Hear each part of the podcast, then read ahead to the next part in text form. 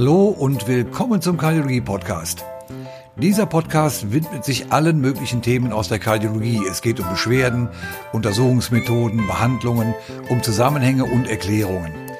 Und das Ganze soll so erklärt werden, dass Sie es auch ohne ein längeres Medizinstudium verstehen. Und selbst wenn man Medizin studiert hat, es wird Beiträge geben, die sich speziell an Ärzte richten und in denen auf verschiedenen Themen aus der Kardiologie eingegangen wird. Alle Beiträge erscheinen in unregelmäßiger Folge, also abonnieren Sie diesen Podcast. Und wenn Sie sich nun verwundert am Kopf kratzen und sich fragen, was ist das denn? Das ist das sensationell, dann werden Sie wahrscheinlich uns zuhören, dem Kardiologie-Podcast.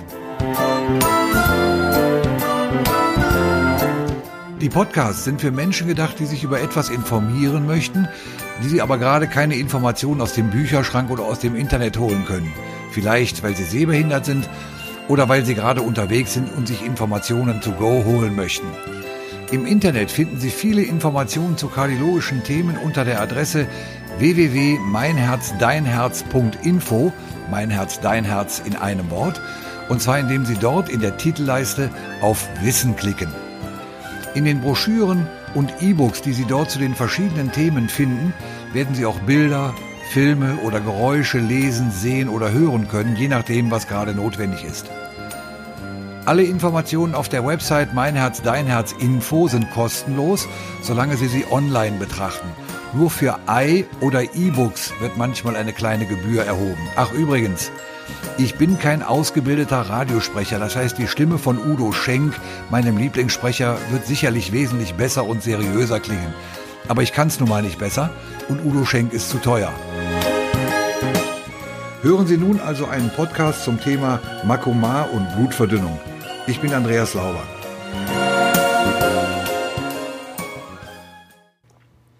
Die meisten Menschen reagieren erschreckt oder panisch, wenn sie erfahren, dass sie mit Makoma behandelt werden müssen.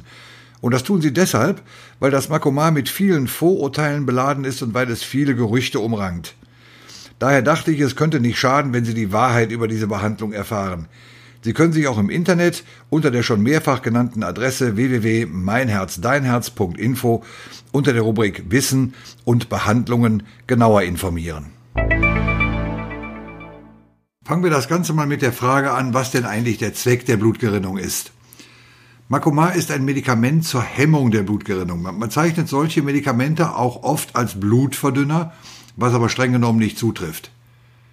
Gerinnungshemmer sollen die Gerinnungsfähigkeit des Blutes vermindern und damit die Bildung von Blutgerinnseln verhindern. Das Blut verdünnen tun sie nicht. Die Blutgerinnung ist ein lebensnotwendiger Vorgang. Infolge kleinerer oder größerer Verletzungen kommt es an der Haut und auch im Inneren des Körpers immer wieder zu kleineren Blutungen. Die Blutungen aus Verletzungen der Haut, wenn man sich zum Beispiel geschnitten oder gestochen hat, sind jedermann bekannt. Auch der blaue Fleck an Stellen, an denen man sich heftig gestoßen hat, ist auf eine Blutung zurückzuführen, die aber innerhalb der Haut und innerhalb des Gewebes unterhalb der Haut stattfindet. Wenn man sich beispielsweise den Kopf heftig stößt, kann es aber auch Verletzungen der Blutgefäße innerhalb des Körpers, zum Beispiel im Schädel und im Gehirn geben. Auch aus solchen Gefäßverletzungen kann es bluten, man spricht dann von inneren Blutungen. Und schließlich kann es auch ohne direkten Anlass innerhalb des Körpers zu Blutungen kommen. Solche, wie man sagt, Spontanblutungen treten beispielsweise auf, wenn der Blutdruck sehr stark ansteigt und die Blutgefäße dadurch platzen. Die Blutungen, von denen ich oben gesprochen habe, gefährden die Funktion des Körpers. Aus schweren Verletzungen der Haut kann man verbluten. Aber auch innere Blutungen, etwa in den Bauch oder in das Gehirn, können verheerende oder sogar tödliche Folgen haben. Aus diesem Grund benötigt der Körper das Blutgerinnungssystem, um Undichtigkeiten der Blutgefäße abzudichten und äußere oder innere Blutungen zu verhindern. Dabei erfolgt die Abdichtung des verletzten Blutgefäßes durch einen kleinen Blutfropfen, der das Leck abdichtet. Man kennt solche Blutgerinnsel an äußeren Verletzungen der Haut. Nun gibt es Situationen, in denen der Körper Blutgerinnsel bilden, bildet, die gefährlich werden können. Beispiele sind beispielsweise Blutgerinnsel innerhalb des Herzens bei bestimmten Herzrhythmusstörungen, zum Beispiel beim Vorhofflimmern, oder Gerinnsel in den großen Venen des Beines bei einer Beinvenenthrombose. Meistens sind die Gerinnsel harmlos, wenn sie an denjenigen Stellen liegen bleiben, an denen sie entstanden sind. Auch Gerinnsel innerhalb des Herzens verursachen hier in der Regel keinen Schaden. Wenn diese Gerinnsel aber durch das vorbeifließende Blut abgerissen werden, gelangen sie in den Kreislauf. Sie schwimmen mit dem Blut weiter und gelangen auf diese Weise in alle möglichen Organe, wobei das Zielorgan mehr oder weniger zufällig getroffen wird. Blutgerinnsel in den Beinvenen können dem Blutstrom folgend in die Lungen gelangen, Blutgerinnsel aus dem Herzen in jedes beliebige Organ oder Körperteil, Nieren, Arme oder Gehirn. Erst hier, im eigentlichen Zielorgan, verursachen sie den Schaden, indem sie die Blutgefäße dieses Organes verstopfen. Und das hat zur Folge, dass das Organ oder ein Teil davon nicht mehr mit frischem Blut oder Sauerstoff versorgt wird und dadurch abstirbt. Je nachdem, welches Organ betroffen ist, entstehen zum Beispiel eine Lungenembolie, die tödlich sein kann, oder ein Schlaganfall. Wenn man solche Embolien verhindern will, muss man verhindern, dass Blutgerinnsel überhaupt erst entstehen und dass sich einmal entstandene Gerinnsel von ihrem Entstehungsort lösen und in die Organe schwimmen können. Die Loslösung der einmal entstandenen Gerinnsel kann man nicht verhindern, denn das würde voraussetzen, dass man den Blutstrom anhalten müsste, was aber aus naheliegenden Gründen nicht möglich ist. Also bleibt nur die Möglichkeit, die Entstehung von Gerinnseln zu verhindern. In den meisten Fällen kann man die eigentliche Ursache nicht verhindern. Vorhofflimmern als eine besonders gerinnungsfördernde Herzrhythmusstörungen kann man beispielsweise oft nicht zuverlässig oder dauerhaft beseitigen und auch eine Venenthrombose der Beine entsteht oft aus Gründen, die man nicht genau kennt und daher nicht beseitigen kann. In solchen Fällen setzt man Medikamente zur Blutgerinnungshemmung ein. Sie beseitigen die schon vorhandenen Gerinnsel nicht, verhindern aber, dass sich auf der Oberfläche dieser schon vorhandenen Gerinnsel neue bilden. Im Lauf der Zeit verheilen die alten Gerinnsel und verwachsen fest mit der Wand der Blutgefäße bzw. der Innenseite des Herzens so, dass sie sich nicht mehr loslösen und wegschwimmen können. Das gerinnungshemmende Medikament verhindert also nur die Bildung neuer Gerinnsel. Eine spezielle Situation liegt vor, wenn Menschen künstliche Herzklappen tragen. Viele solcher Herzklappen bestehen aus Metall, Kunststoff und Stoff, also körperfremdem Material.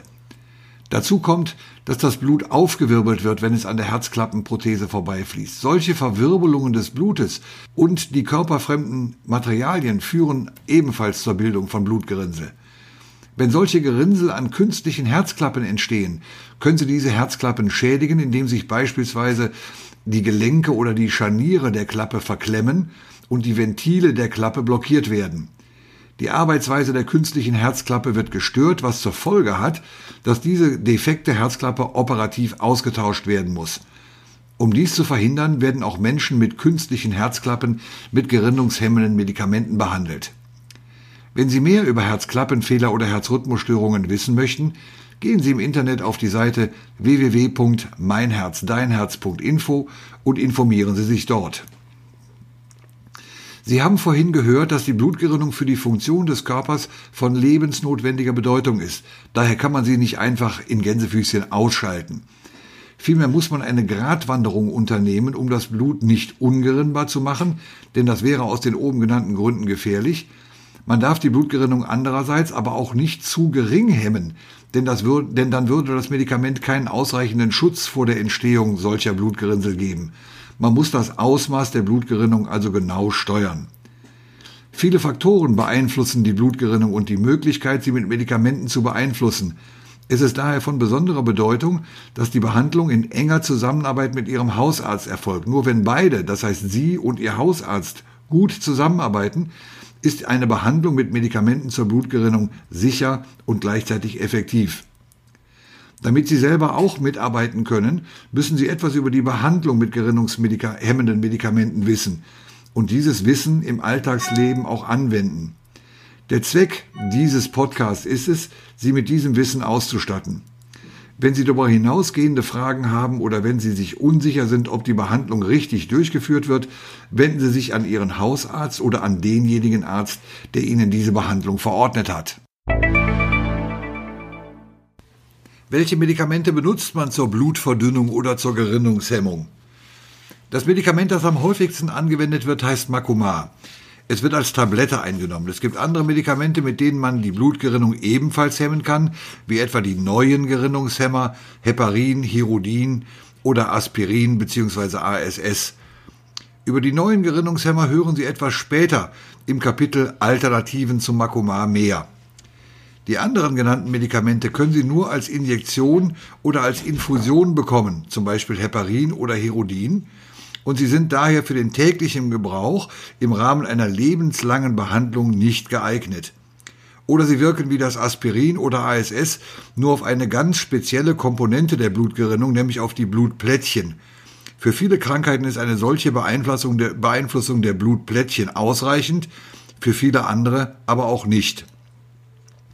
Ihr Arzt wird immer genau zu unterscheiden haben, ob Medikamente wie Aspirin ausreichend sind oder ob doch mit Makomar behandelt werden muss.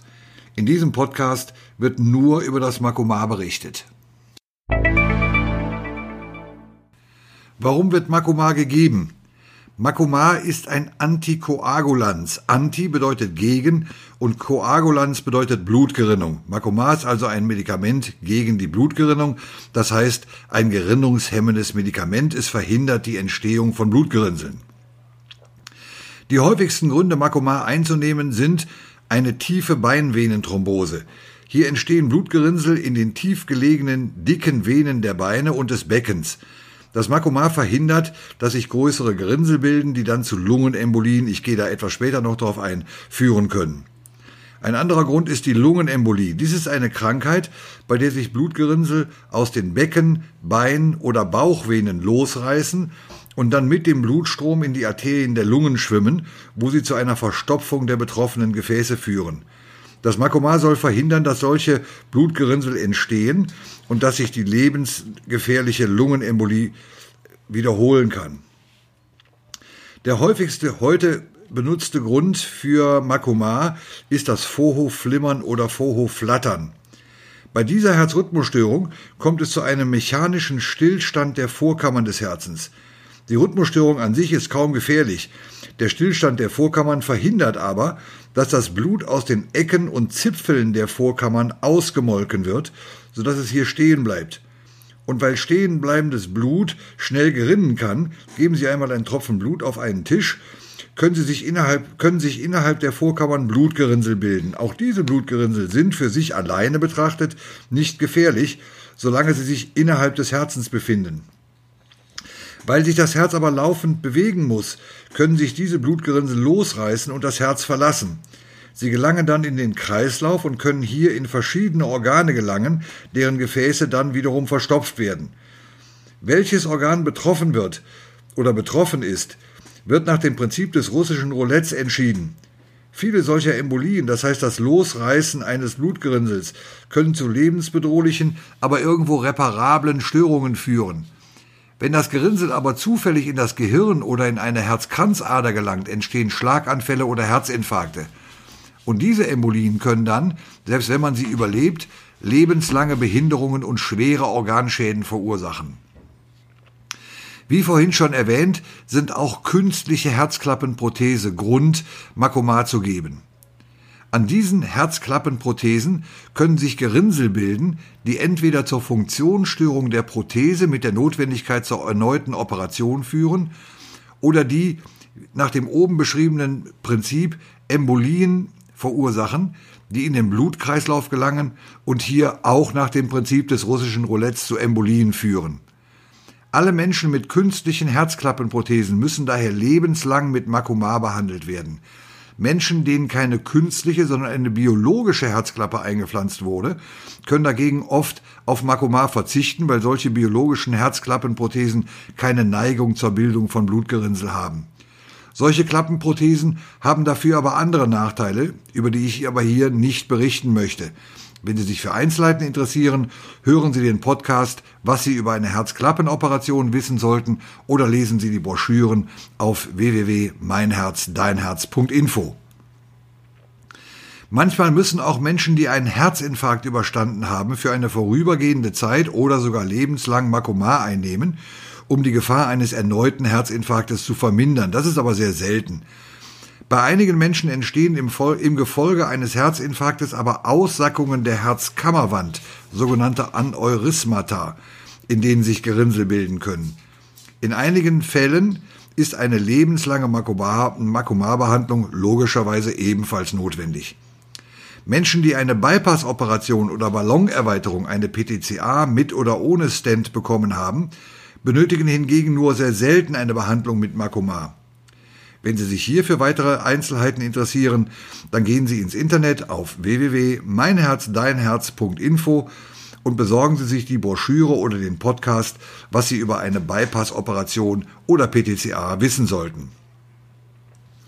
Wenn ein Schlaganfall durch eine Embolie, das heißt ein Blutgerinnsel, das in das Gehirn geschwommen ist, verursacht wurde, ist meistens eine lebenslange Makomatherapie unumgänglich, um einen erneuten Schlaganfall zu verhindern. Das gleiche gilt für den sogenannten Mini-Schlaganfall, die TIA. Das ist die Abkürzung für transitorisch-ischämische Attacken, also eine vorübergehende Durchblutungsstörung des Gehirns infolge von Embolien. Auch hier muss manchmal lebenslang mit Makomar behandelt werden, um einen großen Schlaganfall zu verhindern. Oftmals ist bei dieser Krankheit allerdings Aspirin ausreichend. Ist das Risiko für die Entstehung von Blutgerinnseln an verschiedenen Stellen der Blutgefäße erhöht, muss man Makomar beispielsweise im Zusammenhang mit bestimmten Operationen einnehmen. Das betrifft zum Beispiel große orthopädische Operationen. Manche Menschen müssen nach einer solchen Operation vorübergehend mit Makomar behandelt werden, um die Entstehung von Blutgerinnsel in den Blutgefäßen zu verhindern, was gerade bei solchen großen Operationen nicht gerade selten passiert. Manchmal wird Ihnen der Arzt Makomar aus anderen als den hier genannten Gründen verordnen. Sprechen Sie in diesen Fällen mit dem Arzt über die Notwendigkeit der Behandlung, ihrer voraussichtlichen Dauer und über die Stärke der Blutgerinnungshemmung. Hierüber werde ich Ihnen etwas später noch berichten.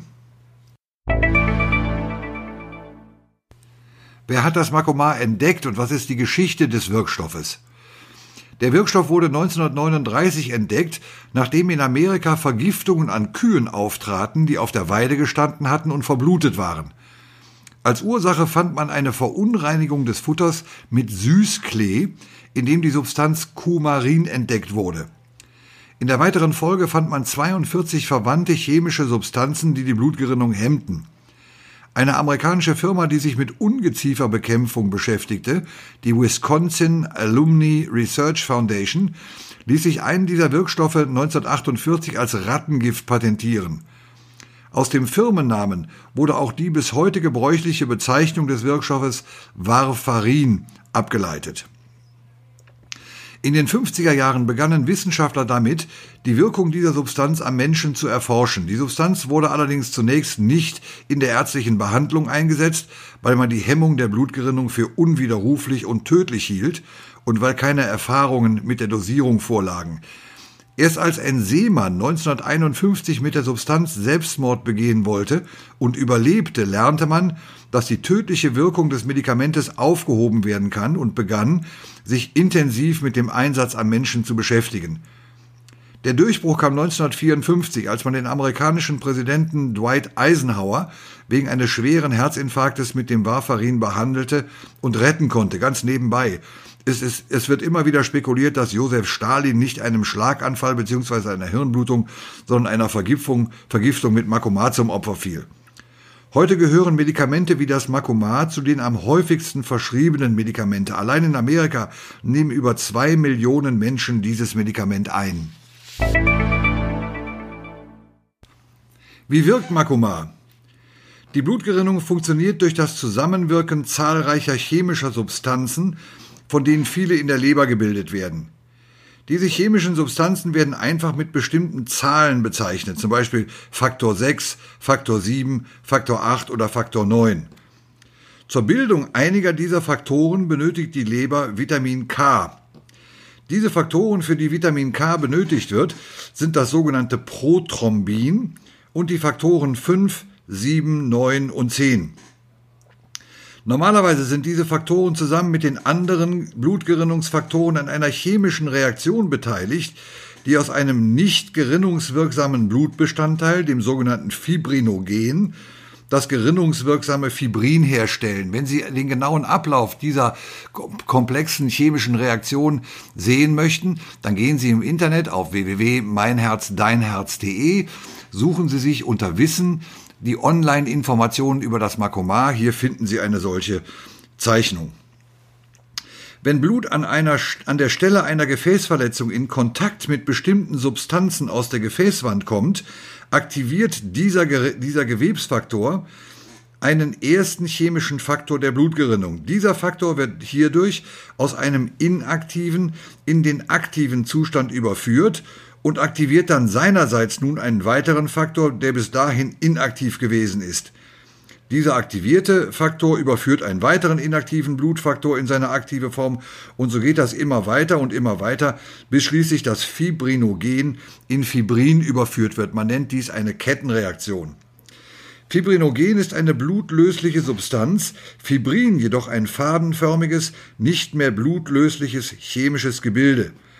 An der Verletzungsstelle, da wo das Blutgefäß undicht geworden ist, entsteht ein Geflecht solcher Fibrinfäden, in denen sich Blutkörperchen verfangen. Auf diese Art und Weise entsteht ein Blutfropf, nämlich das Blutgerinnsel, das die undichte Gefäßstelle abdichtet. An dieser Gerinnung sind auch noch die Blutplättchen, die sogenannten Thrombozyten, beteiligt, wodurch es erklärbar wird, dass auch Medikamente wie Aspirin, die die, die die Funktion der Blutplättchen hemmen, die Blutgerinnung abschwächen. Macomar ist nun ein Medikament, das den Einbau von Vitamin K in einige Blutgerinnungsfaktoren, nämlich die schon die genannten Faktoren 5, 7, 9 und 10 verhindert. Die Folge ist, dass diese Gerinnungsfaktoren in der Leber nicht mehr hergestellt werden können. Und wenn nun in dem oben beschriebenen Gerinnungsablauf diese Faktoren fehlen, kann das System nicht mehr ordentlich funktionieren. Die Folge ist, dass die Bildung der Blutfröpfe oder Blutgerinnsel verhindert oder zumindest abgeschwächt wird. Aus dieser Wirkungsweise können Sie vier wichtige Informationen entnehmen. Erstens, Makomar kann keine bereits vorhandenen Blutgerinnsel auflösen, sondern nur verhindern, dass sich neue Gerinnsel bilden. Zweitens, wenn man eine große Menge Makomar einnimmt, entsteht keinerlei Vitamin K abhängiger Gerinnungsfaktor mehr und das Blut wird ungerinnbar. Drittens, wenn man die Wirkung des Makomars aufheben möchte, führt man dem Körper einfach eine große Menge von Vitamin K zu. Weil eine bestimmte Menge an Makomar nur eine bestimmte Menge an Vitamin K blockieren kann, wird die Makomar-Wirkung hierdurch aufgehoben.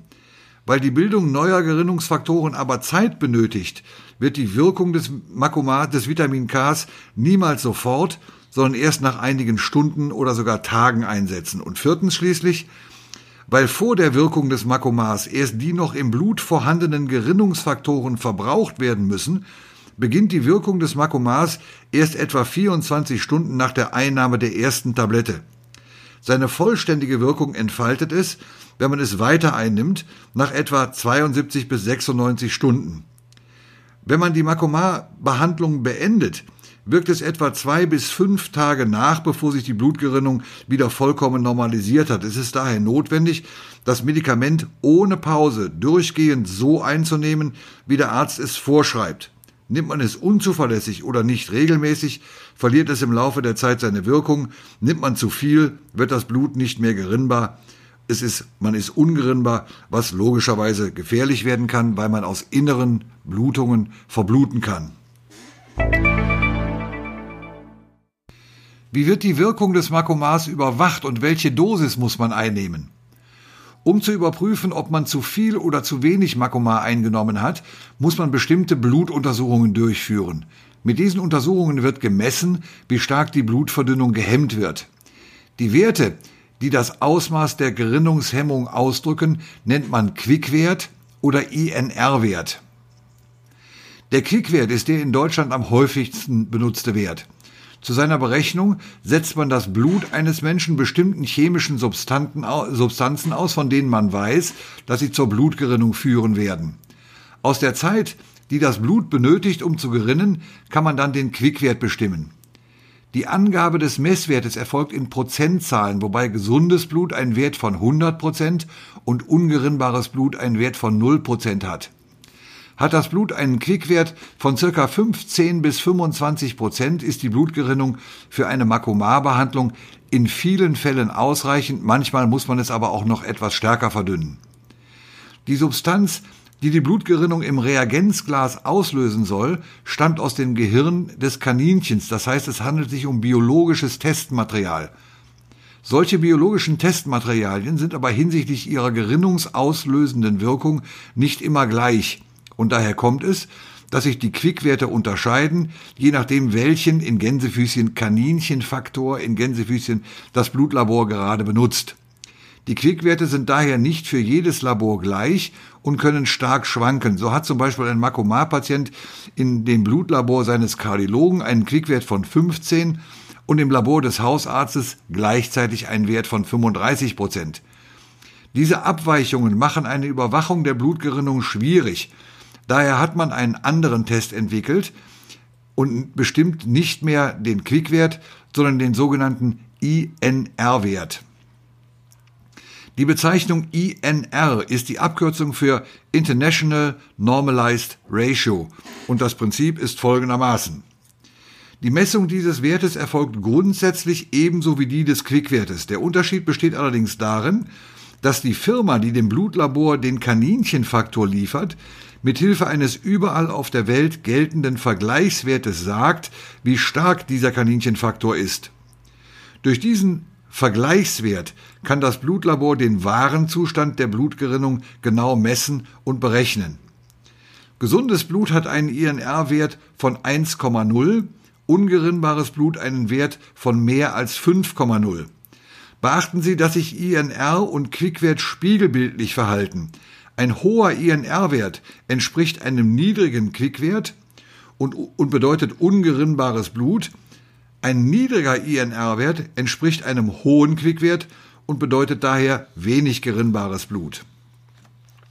Weil alle Blutlabore diese Vergleichswerte von ihrem Lieferanten gemeldet bekommen, können die INR-Werte aller Blutlabore miteinander verglichen werden und die Gerinnungswerte ihres Kardiologen können an dem Ort, wo sie wohnen, mit den Werten ihres Hausarztes verglichen werden. Die Blutuntersuchung auf Mallorca liefert ebenso präzise und vergleichbare Werte wie diejenige in Nordnorwegen.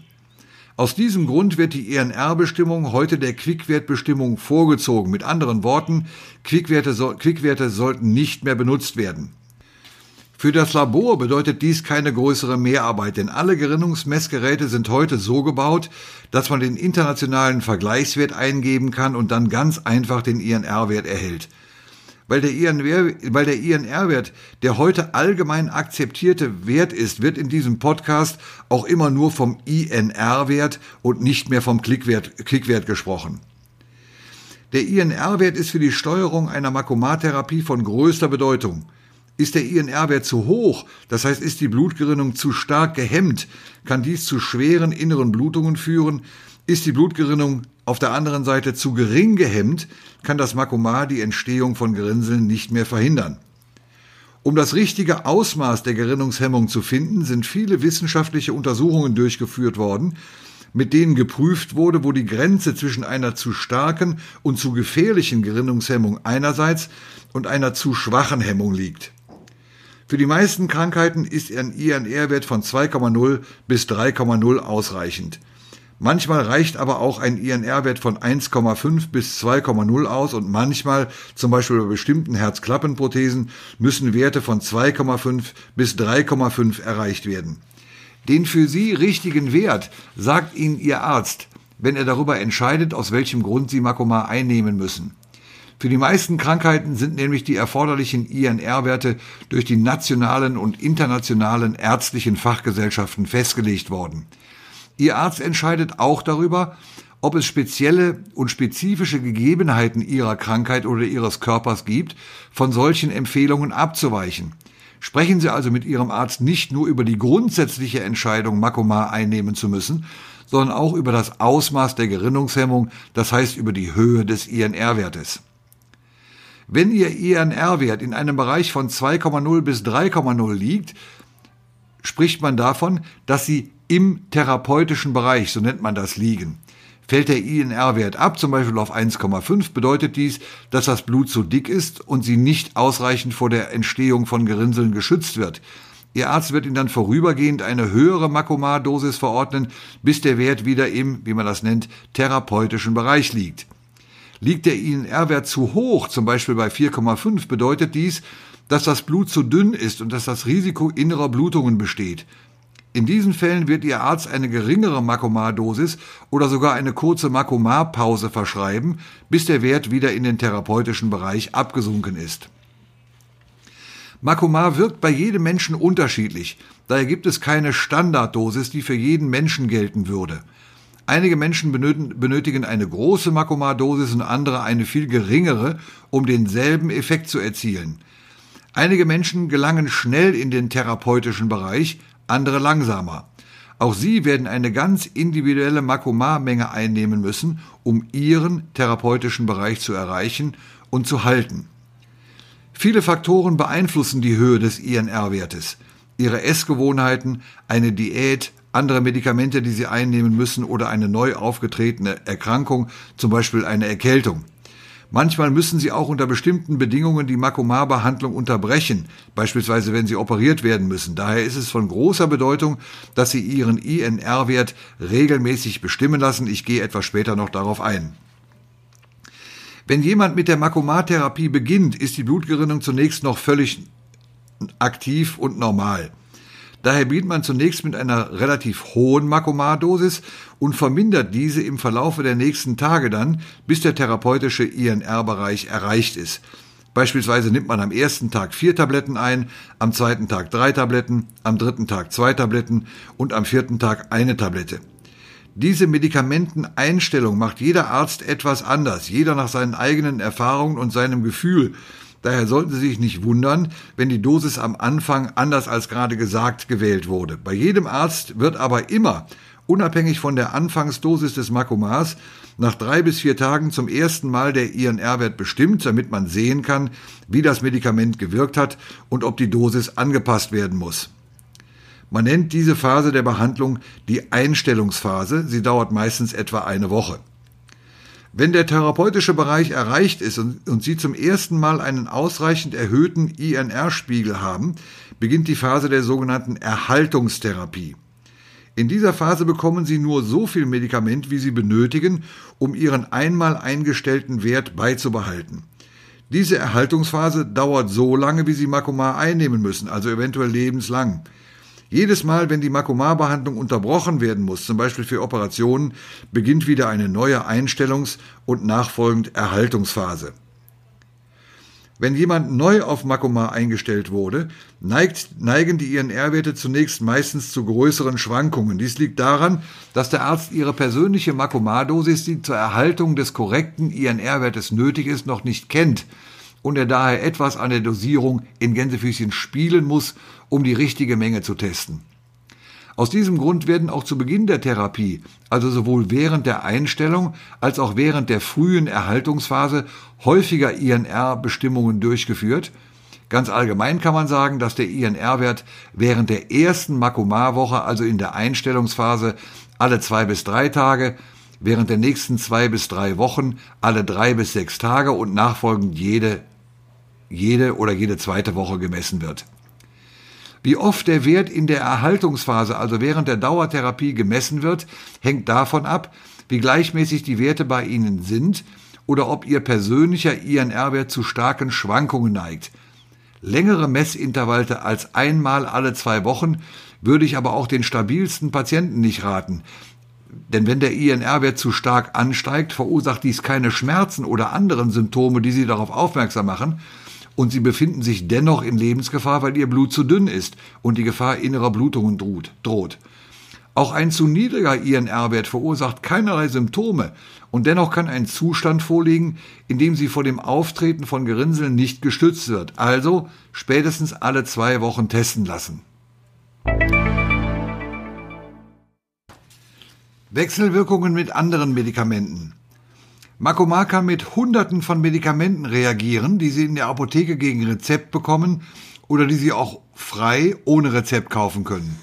Solche Wechselwirkungen können dazu führen, dass Ihr INR-Wert plötzlich ansteigt, was die Gefahr innerer Blutungen provoziert, oder abfällt, was den Verlust des Schutzes gegen Blutgerinnsel bedeutet.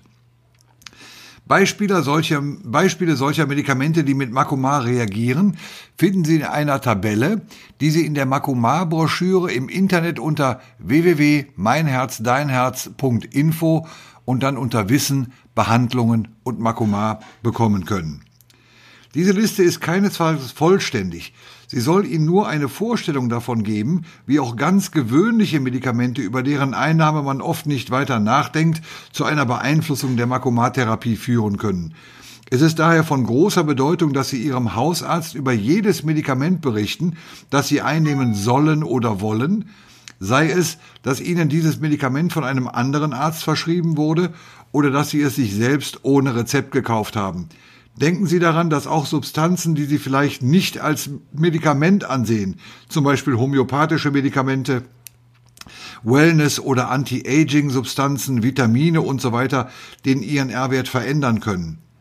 Wenn Sie Medikamente benötigen, die mit Makomar reagieren können, so bedeutet dies nicht, dass Sie entweder auf das betreffende Medikament oder auf Makomar verzichten müssen.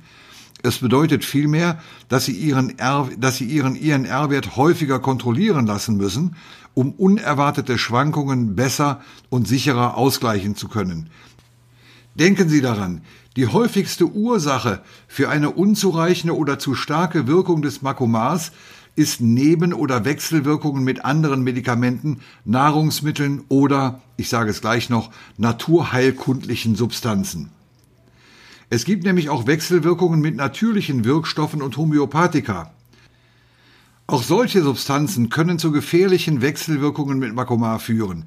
Denken Sie daran, dass allein die pflanzliche oder natürliche Herkunft eines, Herkunft eines Medikamentes oder einer Substanz nicht automatisch bedeutet, dass sie sicher oder ungefährlich sind. In der Internetbroschüre zum Makomar unter der vorhin schon angegebenen Adresse finden Sie eine Liste einiger Naturheilmittel und homöopathischer Medikamente, die aber keinen Anspruch auf Vollständigkeit hat. Wenn Sie Naturheilmittel oder Homöopathika einnehmen müssen oder möchten, fragen Sie vorher Ihren Homöopathen oder Arzt für Naturheilkunde, ob Wechselwirkungen mit Makomar bekannt sind. Und wenn Sie sich nicht sicher sind, lassen Sie den INR-Wert häufiger testen. Was ist mit dem Zusammenhang zwischen Ernährung, Diät und Makomar? Makomar blockiert, wie ich oben beschrieben habe, das Vitamin K, das Sie mit Ihrer Ernährung zu sich nehmen. Wenn Sie Ihrem Körper also viel Vitamin K zuführen, wird die Wirkung des Makomars abgeschwächt.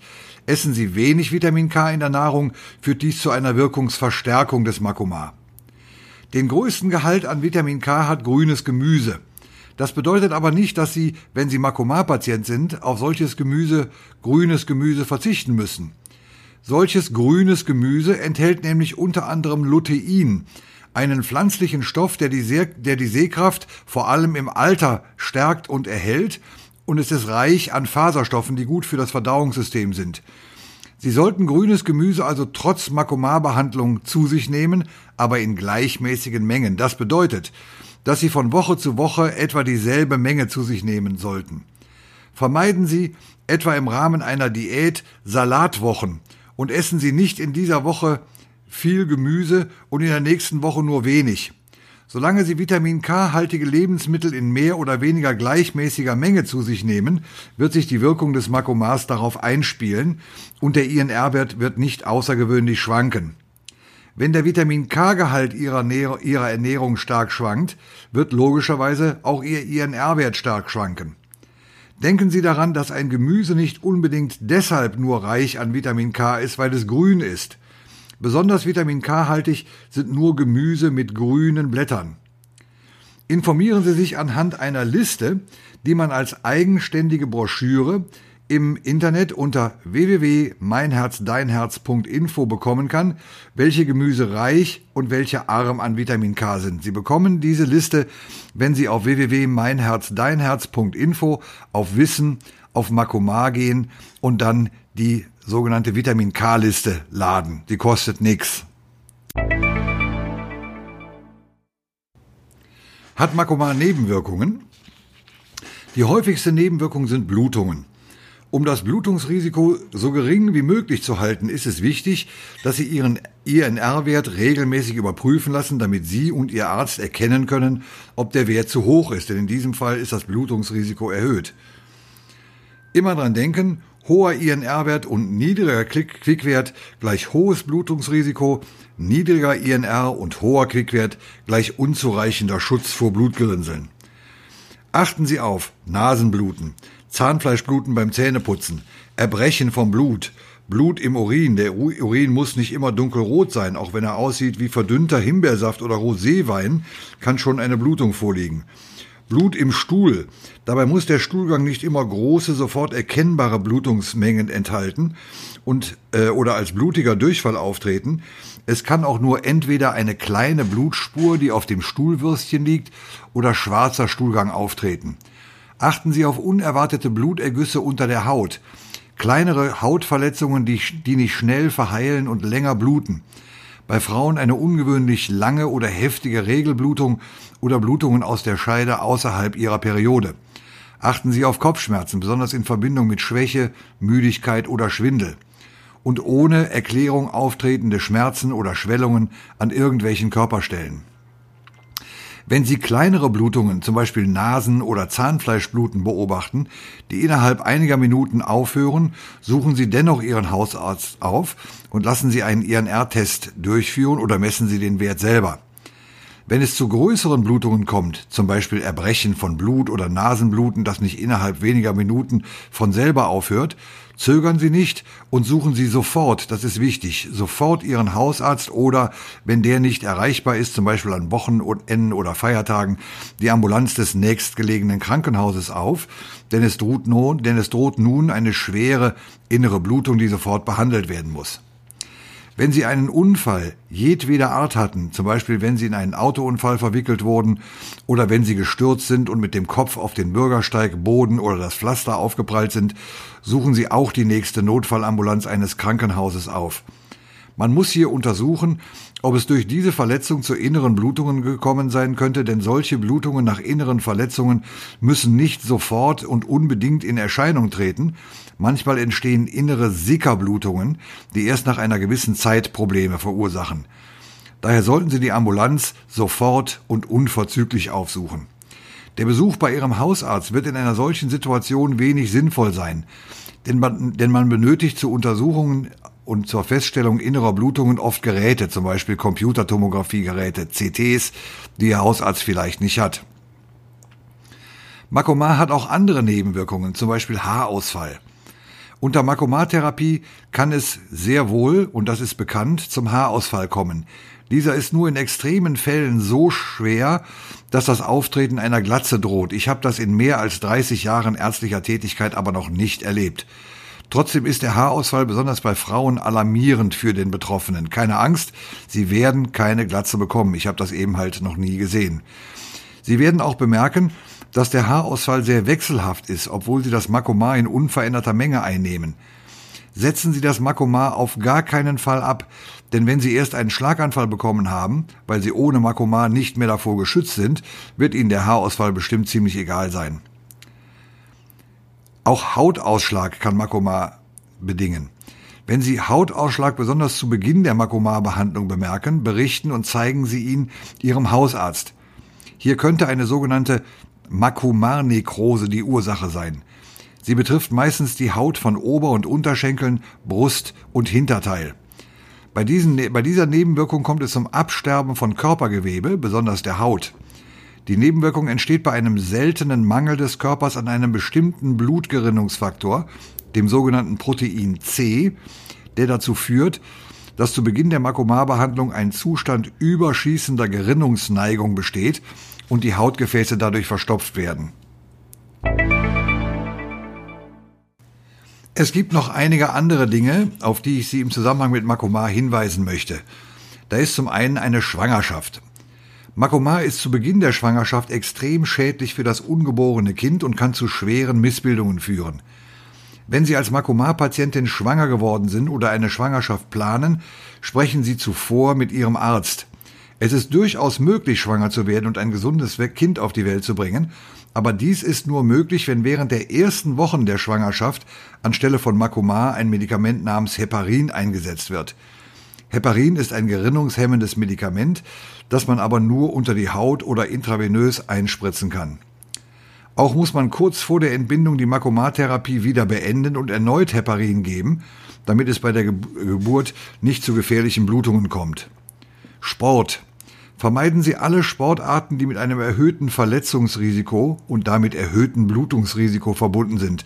Zum Beispiel Reiten, wichtig, Fußball oder Wasserball, auch wichtig. Verletzungen. Sie werden bemerken, dass Hautblutungen unter der Behandlung mit Makomar länger bluten als vorher, als Sie das Medikament noch nicht eingenommen hatten. Haben Sie keine Angst, dass Sie verbluten werden, wenn Sie sich beim Zwiebelschneiden oder der Gartenarbeit verletzen. Solche schweren Blutungen entstehen bei solchen Bagatellverletzungen nicht. Nehmen Sie einen kleinen Stapel Mullkompressen, die Sie als Makomar-Patient auch in Ihrer Hausapotheke haben sollten, und drücken Sie fester auf die Verletzung.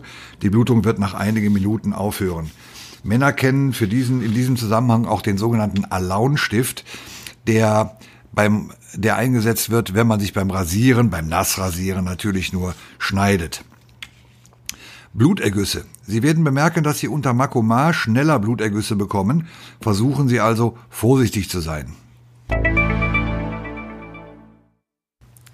Gibt es Alternativen zum Makomar? Natürlich. Die Antwort auf diese Frage hängt aber davon ab, was Sie eigentlich meinen. Wenn Sie ganz allgemein fragen, lautet die Antwort Heparin. Heparin ist eine Substanz, die nur in flüssiger Form vorliegt. Diese Substanz benutzt man im Krankenhaus und manchmal auch zu Hause als Spritze, die man sich ein- oder zweimal in die Haut geben muss, Fraxiparin oder Klexane beispielsweise. Die Vorteile dieser Substanzen sind, dass sie sehr schnell, zuverlässig und präzise wirken und dass man ihre Wirkung, wenn es sein muss, schnell wieder aufheben und blockieren kann. Der Nachteil der verschiedenen Heparine ist aber, dass sie nur in flüssiger Form vorliegen und daher entweder in Form einer Dauerinfusion direkt ins Blut eingespritzt oder unter die Haut gespritzt werden müssen. Ohne Spritzen geht es nicht und man kann die Flüssigkeit nicht einfach trinken, denn sie würde im Magen ihre Wirkung sofort und vollständig verlieren. Für den täglichen Einsatz zu Hause sind Heparine also nicht gut geeignet. Daher hat man lange nach Substanzen gesucht, die ähnlich wie das Makumar auch als Tablette werden können und diese Substanzen gibt es tatsächlich. Sie heißen Dabigatran, Handelsname Pradaxa oder Rivaroxaban, Handelsname Xarelto und mittlerweile noch weitere Medikamente, denn die Firmen verdienen mit diesen neuen Substanzen viel Geld. Sie wirken anders als das Makumar, direkt auf den Ablauf der Blutgerinnung. Makomar wirkt, wie Sie nun wissen, dadurch, dass es in der Leber die Herstellung bestimmter chemischer Wirkstoffe der sogenannten Gerinnungsfaktoren hemmt. Dabigatran und Pradaxa wirkt, wirken hingegen direkt auf die einzelnen Faktoren der Blutgerinnung und blockieren und inaktivieren sie. Wie geht das? Sie erinnern sich an den Ablauf der Blutgerinnung, den ich vorhin schon beschrieben habe. Sie wissen, welche Gerinnungsfaktoren an der Blutgerinnung beteiligt sind. Zwei dieser Faktoren sind der Faktor 10 und das Thrombin. Beide sind aktive Faktoren, das heißt, sie sind zuvor schon von anderen Gerinnungsfaktoren aus aus ihren inaktiven in die aktiven, das heißt wirksamen Formen überführt worden und in diesen aktiven Formen können sie die Blutgerinnung blockieren. Pradaxa ist nun ein Wirkstoff, der das Thrombin blockiert und Xarelto hemmt den aktivierten Faktor 10. Dadurch wird der automatische Ablauf der Blutgerinnung, wie vorhin beschrieben, insgesamt blockiert, weil der Faktor 10 bzw. das Thrombin nicht mehr richtig arbeiten. Man nennt diese neuen Medikamente neue orale Antikoagulantien oder abgekürzt NOAC, N-O-A-K. Diese neuen Wirkstoffe haben einige Vorteile. Sie wirken nicht mehr in Abhängigkeit von Vitamin K und sind damit unabhängig von der Ernährung. Gleichgültig wie, wie viel Vitamin K man zu sich nimmt, die Wirkung von Xarelto oder Pradaxa ändert sich nicht. Und auch die möglichen Wechselwirkungen zwischen anderen Medikamenten entfallen. Die Substanzen wirken also immer gleich. Es ist ebenfalls nicht notwendig, und das ergibt sich aus der festen Dosierung dieser Substanzen, den INR oder Quickspiegel regelmäßig prüfen zu lassen, denn die Medikamente wirken bei jedem Menschen und immer gleich. Man nimmt eine bestimmte Menge ein und weiß, dass es funktionieren wird. Die Wirkung der neuen Medikamente beginnt sehr schnell und endet, wenn man die Einnahme unterbricht, ebenso schnell. Eine tagelange Aufsättigung auf die wirksame Makomarmenge ist daher nicht mehr notwendig, denn die Wirkung der neuen Medikamente beginnt innerhalb der ersten 24 Stunden nach Einnahme. Auf der anderen Seite endet die Wirkung wenn man die Blutgerinnung unterbrechen muss, zum Beispiel wenn man operiert werden muss, anders als bei Makomar, auch ziemlich schnell. Bei Makomar muss man ja oft tagelang warten. Ähm, bei den anderen Substanzen ist die Blutgerinnung schon nach etwa 24 Stunden nach Einnahme der letzten Tablette wieder normal. Makomar muss individuell dosiert werden, das heißt jeder Mensch benötigt eine andere Menge, um eine effektive Gerinnungshemmung herzustellen. Xarelto und Pradaxa hingegen werden in festen Dosierungen eingenommen, die immer wirksam sind, egal wie sich ein Mensch ernährt oder egal wie schwer er ist. Die neuen Wirkstoffe haben aber auch ihre Nachteile. Niemand kann mehr kontrollieren, ob solche Medikamente eingenommen worden sind. Das ist zum Beispiel dann wichtig, wenn man mit einer Blutung ins Krankenhaus kommt oder einen Unfall erlitten hat. Bei den Routine-Blutuntersuchungen, die man in solchen Notfällen immer durchführt, sind Tests, mit denen die Blutgerinnung überprüft wird, immer enthalten.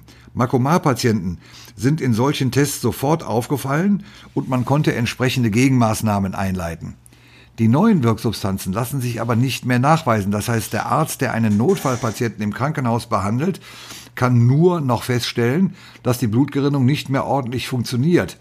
Der Blutwert, mit dem ihm dies angezeigt wird, sagt aber im Gegensatz zu Makomar nichts mehr darüber aus, wie stark die Gerinnung blockiert war. Das heißt, ob die Blutgerinnung nur ein wenig oder zu stark blockiert wurde. Dies ist auch dann von Nachteil, wenn der Patient zum Beispiel mit einem Schlaganfall ins Krankenhaus kommt. Niemand kann dann mehr messen, ob dieser Schlaganfall vielleicht durch eine unzureichende Medikamenteneinnahme verursacht wurde oder ob es nicht vielleicht sogar an einer zu starken Gerinnungshemmung lag. Viele Menschen glauben, wenn man die Wirkung nicht mehr messen kann, besteht auch keine Gefahr mehr für Blutungen, was man ja bei zu starker Wirkung des Makomars immer befürchten muss. Das stimmt aber nicht. Denn immer dann, wenn man die Blutgerinnung hemmt, egal mit welcher Methode, besteht logischerweise die Gefahr vermehrter und starker Blutungen. Die neuen Substanzen sind nur bei Menschen erprobt worden, die wegen Vorhofflimmerns von der Embolie-Komplikation dieser Rhythmusstörung gestützt werden müssen. Und nur für diesen Zweck sind sie zugelassen. Bei Menschen mit künstlichen Herzklappen sind die neuen Substanzen verboten, denn man weiß aus einer wissenschaftlichen Untersuchung, dass trotz der auch unter den neuen Medikamenten bestimmenden äh, vorliegenden Gerinnungshemmung dennoch häufig unter Umständen tödliche Blutgerinnsel oder Funktionsstörungen der Herzklappe auftreten. Eines der beiden neuen Medikamente muss man, damit es ausreichend wirkt, zweimal täglich einnehmen, Makomar hingegen nimmt man nur einmal am Tag. Die Gegenargumente gegen die neuen Argumente sind vielleicht auf den ersten Blick lächerlich und stellen keine ernstzunehmenden Gründe dar, sie nicht einzunehmen, trotzdem bin ich kein Freund dieser Substanzen, denn Makomar wird seit über 60 Jahren erfolgreich eingesetzt. Ob der Genosse Stalin damit erfolgreich umgebracht wurde oder nicht, es funktioniert. Jeder Arzt auf der ganzen Welt kann damit umgehen, es ist äußerst wirksam und hat vielen Menschen das Leben gerettet. Makomar wird seit über 60 Jahren an Millionen von Menschen eingesetzt. Xarelto oder Pradaxa wurden bislang wissenschaftlich aber nur an etwa 35 bis 50.000 Menschen in Gänsefüßchen ausprobiert. Es hat vor Jahren schon einmal einen Versuch einer Firma gegeben, ein neues Gerinnungsmedikament einzusetzen. Auch dieses Medikament wurde als bahnbrechende Neuheit gefeiert und war schon gesetzlich zugelassen. Aber nach kurzer Zeit unter Alltagsbedingungen, das ist das Wichtige, hat sich allerdings gezeigt, dass es schwerste und manchmal tödliche Nebenwirkungen an der Leber hatte. Dieses Medikament, es hieß Ximelagatran, ist dann sehr schnell in der Versenkung geschwunden, sodass es heute natürlich nie mehr benutzt und niemand spricht mehr auch davon. Auch wenn das jetzt so den Anschein haben mag, ich bin nicht grundsätzlich gegen Fortschritt, auch wenn bestimmte Herrschaften das so sehen, und auch ich verschreibe dieses Medikament, aber nur bei Menschen mit Vorhofflimmern und solchen, die eine Lungenarterienembolie durchgemacht haben. In allen anderen Situationen bin ich vorsichtig. Denn in meinen über 30 Jahren Berufserfahrung habe ich schon viele sensationelle Neuheiten, siehe das, was ich vorhin über das Ximilagatran gesagt habe, habe ich schon viele sensationelle Neuheiten kommen und sehr schnell wieder gehen sehen. Wenn man im schlimmsten Fall des Versagens eines neuen Medikamentes einen Zahn riskieren würde, was soll's, man hat ja noch genügend andere. Aber der Einsatz von Gerinnungshemmung ist heikel. Wirken sie nicht ausreichend, können sie keine Embolien verhindern. Wirken sie zu stark, verursachen sie schwere Blutungen. Auf keinen Fall sollten Sie die neuen nur deshalb in Erwägung ziehen, weil Sie etwas gegen Makoma und andere chemische Substanzen haben. Erwägen Sie diese neuen Medikamente eigentlich nur dann, wenn Sie trotz gewissenhafter Makoma-Einnahme stark schwankende INR-Werte haben oder wenn es ganz spezielle medizinische Gründe gegen die Einnahme von Makoma gibt oder wenn keine Möglichkeit regelmäßiger INR-Messungen besteht. Vorsicht beim Einsatz der neuen Gerinnungshemmer ist geboten bei Menschen mit Störungen der Nieren- oder Leberfunktion. Im höheren Alter und oder bei geringem Körpergewicht, denn hier ist die Gefahr gegeben, dass diese Medikamente durch verminderte Ausscheidung oder verlangsamten Abbau länger im Körper bleiben, hier die Blutgerinnung stärker hemmen als beabsichtigt und dass dann das Risiko unkontrollierbarer und schwerer Blutungen natürlich ansteigt. Keinesfalls darf man die neuen Medikamente einnehmen, wenn man eine künstliche Herzklappe trägt. Kann man den INR-Wert eigentlich auch selber bestimmen? Natürlich geht das.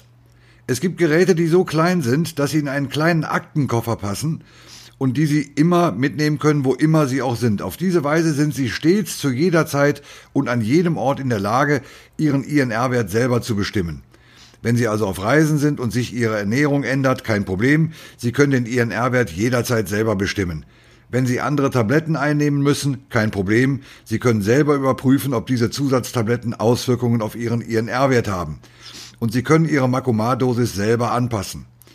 Wissenschaftliche Untersuchungen haben gezeigt, dass die INR-Einstellung bei Patienten, die ihren Wert selber messen und ihre Makomar-Dosis daher auch selber anpassen können, wesentlich besser ist als bei Patienten, die ihre Werte mehr oder weniger regelmäßig durch den Arzt bestimmen lassen und dass die Risiken sowohl von Gerinnselbildungen als auch von schweren Blutungen deutlich geringer sind. Das liegt daran, dass die INR-Werte bei Patienten, die selber messen, einfach stabiler und gleichmäßiger sind. Jeder Mensch mit normaler Auffassungsgabe kann die INR-Selbstbestimmung durchführen, wenn er zuvor geschult worden ist. Vorkenntnisse sind nicht erforderlich. Die Selbstmessung hat darüber hinaus den Vorteil, dass unter Umständen auch Angehörige geschult werden können, die dann bei Makomar-Patienten zu Hause Messen, Messungen durchführen können. Das Gerät ist ja schon vorhanden. Vor den Selbstmessungen müssen die Patienten geschult werden. Man unterrichtet in solchen Schulungen, wie die Blutgerinnung funktioniert, wie man das INR-Gerät bedient und welche Rückschlüsse man aus den INR-Werten ziehen muss. Das heißt, wie man das Makomar dosieren muss. Solche Schulungen dauern einige Wochen, wobei man aber für jede Unterrichtsstunde nur kurz in die Praxis eines Arztes oder in eine Krankenhausabteilung kommen muss. Zu Beginn der Schulung, wenn man den Umgang mit, Mess, mit dem Messgerät erlernt hat, wird man die ersten Selbstmessungen eigenständig durchführen und dem Arzt dann sagen, welche Makomar-Dosis man selber aufgrund dieses Wertes wählen würde. Der Arzt überprüft diese Einschätzung und korrigiert sie vielleicht. Im Verlaufe einiger Wochen werden Sie das Verfahren so sehr und so sicher lernen und können es am Ende schließlich selber. Sie müssen dann nur noch von Zeit zu Zeit zum Arzt gehen, um dort Gegenkontrollen durchführen zu lassen und um überprüfen zu lassen, ob die Behandlung auch richtig läuft. Über die Teilnahme an einer solchen Schulung wird Ihnen das Schulungszentrum ein Zeugnis ausstellen, mit dem Sie dann zur Krankenkasse gehen können, um das Gerät zu bekommen. Schulungszentren gibt es in jeder größeren Stadt. Die genauen Adressen erhalten Sie, wenn Sie sich bei Ihrer Krankenkasse erkundigen oder Ihren Hausarzt fragen. Dort sind die Schulungszentren bekannt. Sie können sich auch an die Herstellerfirma des Messgerätes wenden, die ebenfalls eine Kartei mit den Namen aller Schulungszentren in Deutschland und damit natürlich auch in ihrer Nähe hat und die Sie gerne berät. Das ist die Firma Roche Diagnostics GmbH. Roche schreibt man R-O-C-H-E. Diagnostics GmbH und man erreicht sie im Internet unter www.roche.de-diagnostics. Diagnostics am Ende mit C. Sie können auch anrufen unter 0621 und dann 7590.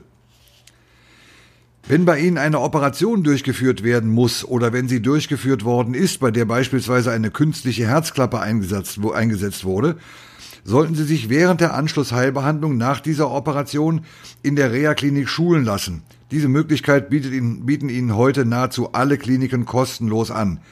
In anderen Fällen erheben die Schulungszentren einen geringen Kostenbeitrag, ca. 50 Euro, der ihnen aber von der Krankenkasse meistens ersetzt wird.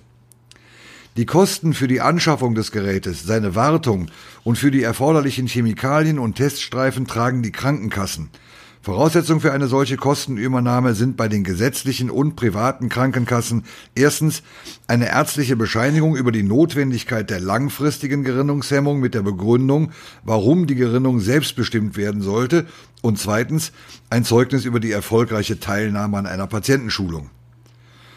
Besonders geeignet für die Selbstkontrolle des INR-Wertes ist das Coagu-Check S-Gerät der Firma Roche Diagnostics. Keine Sorge, das ist keine Schleichwerbung. Ich habe keine Aktien an dieser Firma. Das Gerät ist handlich und leicht zu bedienen. Es genügt dabei zur Messung einen Tropfen Blut aus der Fingerkuppe auf den dafür vorgesehenen Teststreifen aufzubringen. Nach circa einer Minute liegt dann das Messergebnis vor. Wenn man den INR-Wert selber bestimmen möchte, sollte man zunächst einmal in einem Gespräch mit dem behandelnden Arzt klären, ob die Methode überhaupt in Betracht kommt.